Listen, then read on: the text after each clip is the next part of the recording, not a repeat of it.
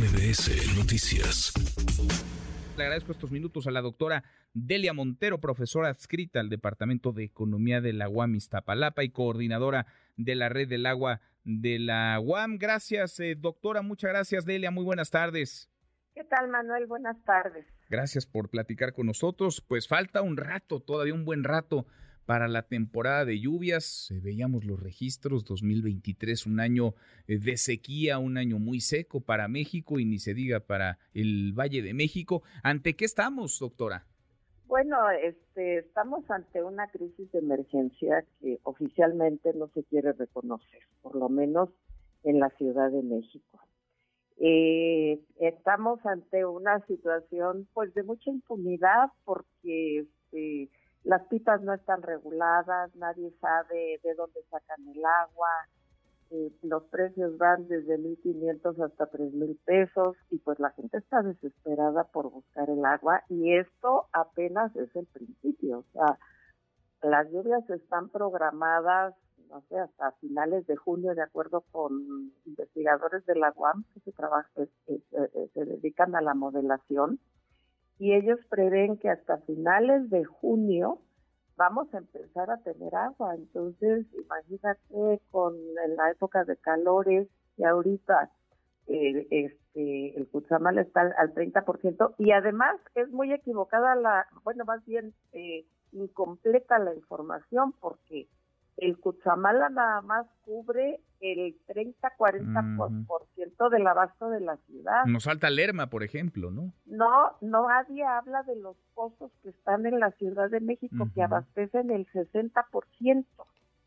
Nadie habla, o sea, todo mundo le echa a Lerma ¿no? Porque al Cuchamala, porque pues no se pueden defender, pero nadie habla de la mala gestión de los pozos en la Ciudad de México. Es cierto, doctora, que estamos extrayendo agua a 400 metros de profundidad en el Valle de México, porque hemos acabado, hemos destruido las zonas de recarga, los bosques, las áreas verdes, las laderas, prácticamente no hay recarga. ¿Estamos sobre extrayendo agua? Desde hace tiempo estamos sobreextrayendo agua de los más de mil pozos del que, hay en la Ciudad de México, pero a eso habría que agregar la falta de mantenimiento, la falta de inversiones, eh, muchos pozos los cierran porque pues no hay mantenimiento, muchos pozos ya son muy, muy abajo, entonces ya no hay agua, eso ha generado hundimientos. Es decir, el problema no es de ahorita, ahorita digamos, es la crisis. Y nadie quiere hablar de los pozos porque es un problema muy serio. O sea, eh, no tenemos zonas de recarga, como, como mencionabas, ¿no? Eh, se, hacen, se han hecho plazas, se han dado permisos y se tiene una casa para construir un edificio de 20 departamentos en una zona que, que no, no, no se puede, ¿no? porque entonces van a darle agua a ese edificio, le van a quitar agua a otras zonas, van a aumentar el tandeo, y si de por sí ya había mucha inequidad en el agua en la Ciudad de México, pues con esto se vuelve peor, ¿no?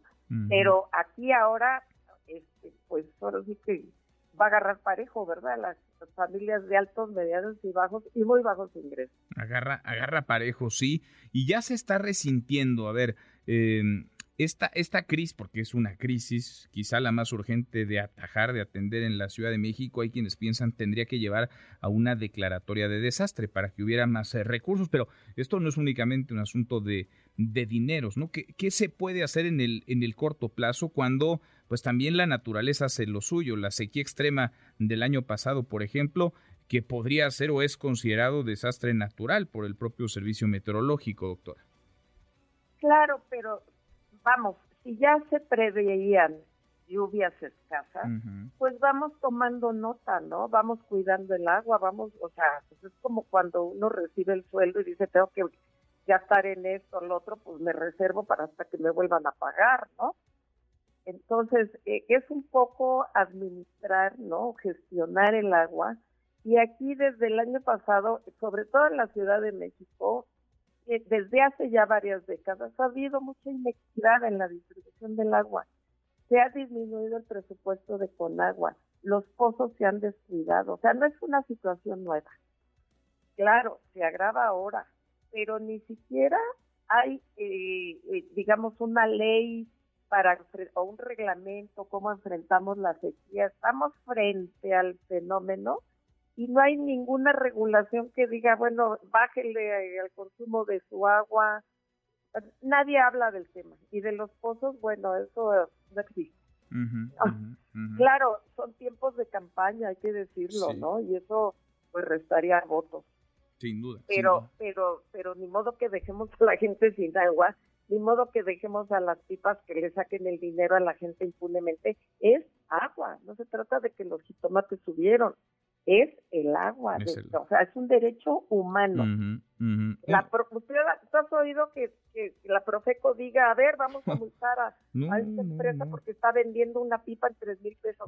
Para nada. No, no, y hay un mercado negro que es ah, muy lucrativo, aprovecha, aprovecha la necesidad de la gente. Ahora estamos, y qué triste decirlo, doctora, pero estamos acostumbrados a que haya alcaldías enteras, zonas enteras de la Ciudad de México, por ejemplo, donde falta el agua, ¿no? Uno abre la llave y no sale. Iztapalapa, por ejemplo, las zonas altas de Tlalpan, la Magdalena Contreras, eh, Coajimalpa, pero no estábamos acostumbrados, no en un mes de febrero, a que no hubiera agua en la Cuauhtémoc, por ejemplo, o en la Miguel Hidalgo, o en Álvaro Obregón, o en, o en Coyoacán. ¿no? Eh, Exactamente. Vamos de ahora, ante la falta de agua, están tandeando toda la ciudad. Antes el tandeo era en determinadas zonas, pero ahora hay zonas que en una semana no les llega el agua. Para, para cómo está la realidad, ¿hay algo que hacer en el corto plazo o es esperar pues prácticamente un milagro que empiece a llover por ahí de mayo, junio, doctora?